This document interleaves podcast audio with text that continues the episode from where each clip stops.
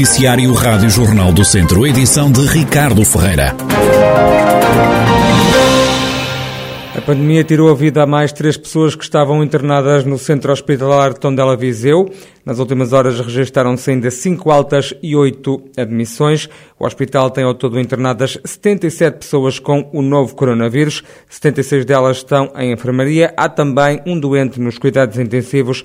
Há vários dias que a UCI para a Covid-19 estava vazia.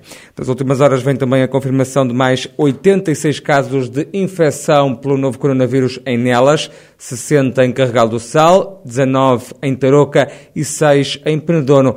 Todas as contas da pandemia em jornaldocentro.pt.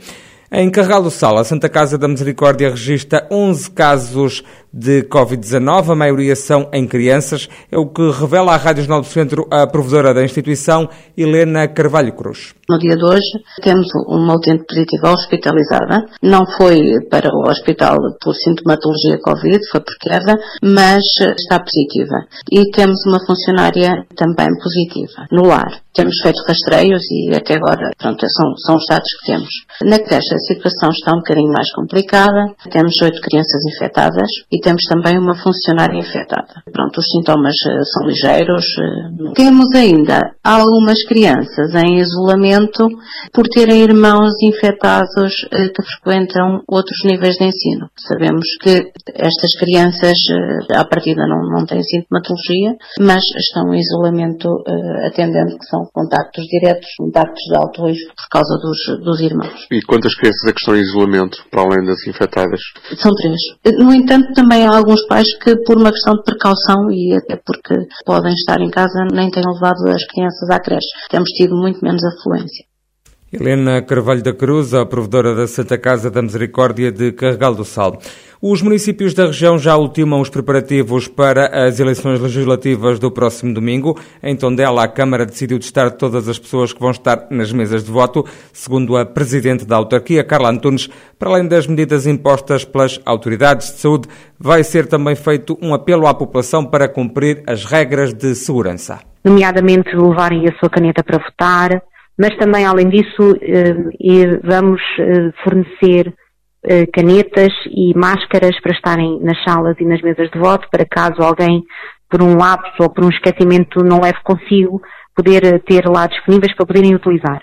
Além disso, iremos também promover a testagem dos elementos que vão estar nas mesas de voto e dos executivos das juntas de freguesia, daqueles elementos que assim desejem fazer, Portanto, iremos criar condições para que as pessoas, caso desejam, possam fazer o teste antigênio no sábado, de manhã, para no ato eleitoral podermos estar a desempenhar as funções uh, de uma forma muito mais segura, uh, segura para a população, segura também para as pessoas que estão, estão lá a acompanhar o ato eleitoral. Mangualde criou mais assembleias e novos circuitos nos locais de voto, como realça o presidente da Câmara, Marco Almeida. Houve aqui um especial cuidado uh, da parte do município e da parte em articulação com a Proteção Civil, no sentido de reforçarmos aqui, eh, alargarmos o número de mesas, que passa ter, vamos passar até 32 assembleias de voto, distribuídas pelas, pelas 12, 12 freguesias. Há um reforço também nos circuitos de acesso distintos dos, eh, de entrada e de saída, ou seja, há mais, há mais circuitos do que o normal, Hum, há um reforço também de recursos humanos no sentido de, eh, para orientar as pessoas que chegam e que durante uh, o, o, ato vão uh, circular nas imediações do, do, dos recintos onde vão decorrer as assembleias de voto. Um, e depois também há um reforço de, de informação estática em Vozela, o município decidiu apostar numa sensibilização dos eleitores, é o que explica o vice-presidente da Câmara, Carlos Oliveira. O município fez, fez um apelo à população para que os não, quem não estiver confinada fazer o, a sua votação o mais cedo possível. Portanto, fizemos isso através das redes sociais e de, de outros meios. Para deixar que as pessoas em confinamento possam votar entre as 18 e as 19 horas. Portanto, além disso, recomendamos também, obviamente, a todas as pessoas que vão votar que utilizem eh, os equipamentos de proteção individual, nomeadamente o uso utilização permanente da máscara cirúrgica ou a máscara FFP2, que mantenham então obviamente o distanciamento físico, que façam a higienização das mãos que cumpram também obviamente toda a questão da etiqueta respiratória também, sempre que possível que utilizem caneta própria. Já em Vila Nova de Paiva, a Câmara Municipal vai cumprir as orientações emanadas pela tutela, o que adianta o Presidente da Autarquia, Paulo Marques. Nós cumprimos todas as normas às quais somos obrigados. Não queremos que haja necessidade de, de reforçar o que quer que seja, primeiro porque estas eleições eh, têm sempre menos gente do que, do que as eleições passadas, que as eleições autárquicas, onde, por exemplo, aqui em Vila Nova de Paiva ter o filo à porta, isto provavelmente não irá acontecer. Eh, de qualquer das formas, eh, o que eu posso dizer é que todos os elementos das, das mesas vão estar com, com as máscaras FFP2 ou cirúrgicas, vão estar com as batas, que é tudo fornecido pelo município, e além disso, mais relevante que isso, foi uma, uma decisão por parte do Governo de Portugal, que até vai estar agora em causa, eh, foi que todos estão vacinados. Todos receberam a vacinação, por isso está tudo mais que, mais que pronto para um ato eleitoral que nós pretendemos que seja calmo, tranquilo, participado. Os municípios da região, contudo, apostos para as eleições legislativas de domingo. O Bloco de Esquerda exige a ligação à Espanha da linha do Douro, um novo corredor ferroviário para servir o norte do distrito. Ontem, as candidaturas do Bloco de Esquerda em Viseu, Vila Real, Guarda e Bragança juntaram-se para defender essa ligação, mas também obras na linha do Douro e a reativação de parte do traçado.